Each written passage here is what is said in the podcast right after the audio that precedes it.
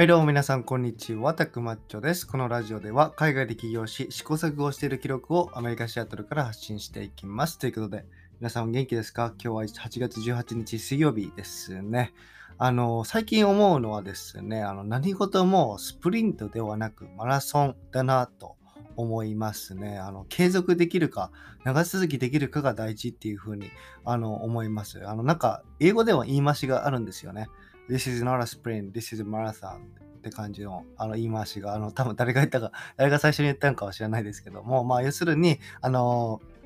人生とか、あのいろんな物事は、えっと、短距離ではなく長距離マラソンだよっていうことをね、あの言うので、あの今ね、ちょっとあの自分を追い込んで、あのまあ全速力で走るよりもマラソンみたいにあの継続してある一定の速さで走ることの方が長い目で見た時にあのメリットがあるよっていう感じのことですね。あの本当に一過性のことよりも継続してできる方が、えっと、成果物が大きくなるという感じですね。これはね、本当にもうビジネスでも一緒だと思いますね。あのやっぱりあのー、まあ、多分悪いことしたらめそ本当に稼げるんでしょうけど、いろいろね、ただ詐欺とかね。あのー、でもそれってやっぱ継続しませんよね。まあ、継続しようと思ったら名前変えたりしたらできるんでしょうけども、やっぱりそれは健全健全な、あのー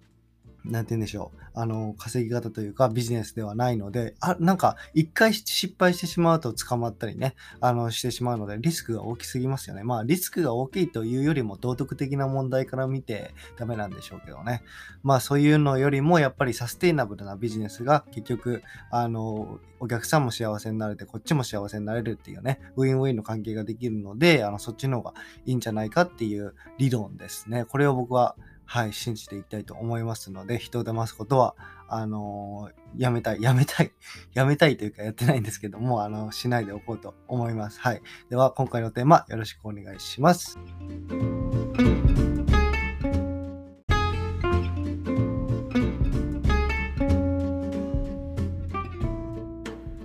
はい、あの、今回のテーマの前に、ちょっともう一つ話すことがあって、あの、昨日ね、やっぱラジオ、あの、撮って、撮って、あの、投稿しようとしたんですけども、あの、ちょっとね、自分の、あの、この、なんて言うんでしょう。話してる内容が面白くなさすぎてやめましたね。なんか、話した内容が、いや、これ、作業、その起業してる時に作業ってめちゃくちゃするじゃないですか。それを、なんか YouTube とかで配信したらいいんじゃないかみたいな。あの、最近ね、プロセスエコノミーっていうのがあるじゃないですか。なんか、あのー西野昭弘さんの、えっと、プペルの映画とかありますよね。それを、えっと、結局あのビジネスモデルって、あのチケットを売って、あの、なんて言うんでしょう、コスト、あの制作費のコストを、えっと、カバーして利益を生むんじゃなくて、あれってオンラインサロンから、その本当にあの、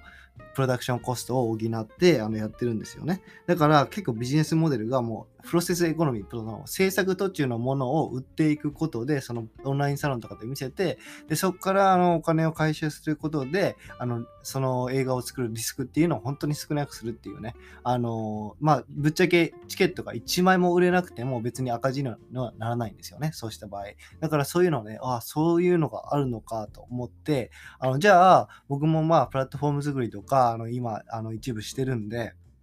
それを例えばあのその作業を配信してそこからファンファンみたいな、まあ、こういうのがあるのかっていうのを知ってもらってであのそしていった方が、まあ、普通にもう作業してるんだったらそれで一石二鳥じゃないかと思ったんですけどもやっぱりあの知名度がないんで聞いてくれる人は少ないですよね。知名度もないし実績もないんで、あの、まあ、物好きな人はおると思いますけど、その、例えば、まあ、僕が YouTube とか、あの、配信してどうなるかって言われると、まあ、やってみないとわかんないんでしょうけどね。まあ、そういう話をね、昨日したんですけども、後で自分で聞いてみて、全然思んないなと思って、あの、投稿するのやめましたね。はい。なんで、まあそういう葛藤とかもあるんですけども、このラジオ投稿ね、あの、できるだけ、あの、スプリントというよりもマラソンということで、あの、自分のこのトーク力とか良くなるっていう意味で続けていこうと思います。はい。で、えっと、今回のテーマなんですけども、ちょっと遅くなってしまったんですけど、あの、お客さんにクオリティの低いコミュニケーションをしてしまって、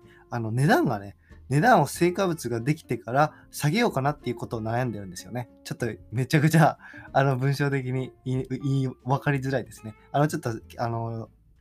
経歴を説明しますね。経歴？あの、家庭を説明しますね。あの、僕ね、ちょっと今、ココナラっていう、あの、ウェブサイトでサービスを出品してるんですけども、ロゴデザインとかをね、あの、まあ、デザイン関係のものを出品してて、あの、例えば2万円でロゴデザイン、会社のロゴを作りますよっていうのをやってるんですよね。で、あの、それで一人のお客さんにですね、ちょっとコミュニケーション取ってると、あの、まあ、最初のね、その僕が10案ぐらいラフ案っていうのを提案するんですよね。まあ、お客さんからこういうクールでスタイリッシュなロゴを作成してほしいとか、こういう写真があるんだけども、それに近づけたロゴにしてほしいとかあるんですよね。それを、まあ、あの、僕の方が受け取って、あ、じゃあ10案ぐらい、あの、違ったデザインを、えっと、提案しますよっていうことでやってるんですけども、その最初の10案の、そのクオリティがめちゃくちゃ低くて、自分でも分かったんですよね。いや、めちゃくちゃこれちょっと低いから低いからやばいなっていう感じで、あの、まあ、でもとりあえず出すかと思って、あの、その時点でダメなんですけども、もっとクオリティの高い、クオリティの高さをキープしたいんで、その時点で出すっていうのはダメなんですけど、そしたら出したら、あ、この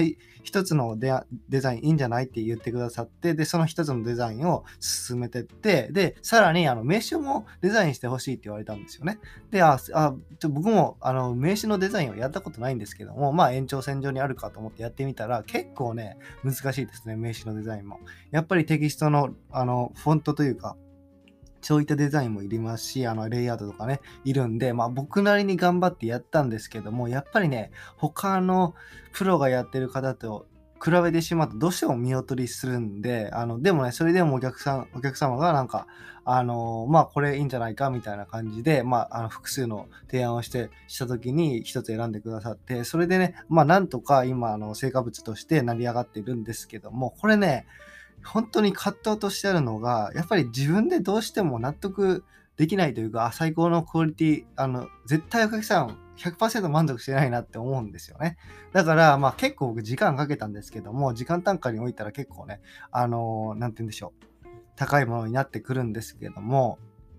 やっぱりね、ちょっとクオリティの低い、あのー、ものを提供してしまったかなっていうのと、あとね、コミュニケーションが僕ちょっと、なんか、あのー、最近思うのが、やっぱお客さんが日本人なんで、あの、日本でね、あの、時間でテキストしてしまうんですよね。例えばこっちで言うと、朝の6時とか、あの5時とかにちょっと起きて、あのあっちが夜の9時だとかなんで、あのそれであのテキストしてしまうとか、やっぱりあのロゴデザインとか頼む方って副業とかの副業とか、まあ、あの、本業の傍らで起業とかね、あの、してる方もおられるんで、やっぱそういう時に、あの、やっぱりコミュニケーションしたら一番いいのかなと思って、あの、やってるんですけども、やっぱりね、朝の5時とかに起きて、ちょっとテキストするためだけに起きたら、5時がね、5時、5時とかめっちゃかかかかりましたね。あの、誤った字ですね。あの、ミススペリングですね。それがめちゃくちゃ多いんですよね、僕。しかもお客さんのね、あの、名字、名前を間違えてしまって、あの、漢字をね、あの、間違えてしまっては、あの、うわーとか思ったりすあるじゃないですか。そういう、うわー失敗したみたいな。仕事で失敗したみたいな。そういうのがね、結構まあ、2回ぐらい起きたんですよね。だから、それ、あの、まあ、後から、後になって気づくパターンですよね。朝の5時に起きてテキストして、ちょっとまた寝て、で、起きて、また見たら、うわー、5時ってるみたいな。そういう感じのが、あの、2回ぐらいあったりしたんで、もう、その、成果物のクオリティも低いし、コミュニケーションのクオリティも低いと。なんで、あの、ちょっとね、まあもうできてしまったんですけども、あの、まあ合計で3万7千円ぐらいの請求なんですけども、それをね、ちょっと1万円ぐらいね、あの、割引というか、あの、ご返金みたいな感じで、やっぱね、した方がいいのかなって今考えて、今メッセージをちょっとご提案させていただきたいんですけどもっていう感じで送ったんですよね。いや、これがまあ正しいことなのかっていうのはわからないんですけども、やっぱりね、あの、さっきの話もマラソンとスプリントの話にも戻るんですけども、やっぱりね、なんて言うんでしょう。まあ、やろうと思ったら全然できるんですけども、別に3万7000円取りたかったらね、取れるんですけども、それで取って、今後の案件につながるかって言われると絶対つながらないと思うんで、やっぱりね、ちょっとあの値段、ちょっとご返金という形で、あの、やって、やっぱね、こっちもやっぱそういう100%のクオリティを提供できなかったっていう実績の面もあるんで、そういう感じにちょっとしていこうと思います。まあ、これもまあ、なんて言うんでしょう、実験的ですね。それでお客様が、あのまあ、いや、いや、いいよ、みたいな、3万7000でいいよっていう方もおられれば、いや、あの、じゃあ、あの、2万円でいいですよ、みたいなまあ、2万円にしておきましょうかみたいな。それで、あの、お客様満足度が上がるのかって言われると、まあ、ちょっとそういう意味の、ちょっと反応も見たいっていうのもあって、ちょっとやってみてますね。うん、ちょっとね、やっぱり、僕がデロイトで働いてた時は、やっぱりね、その、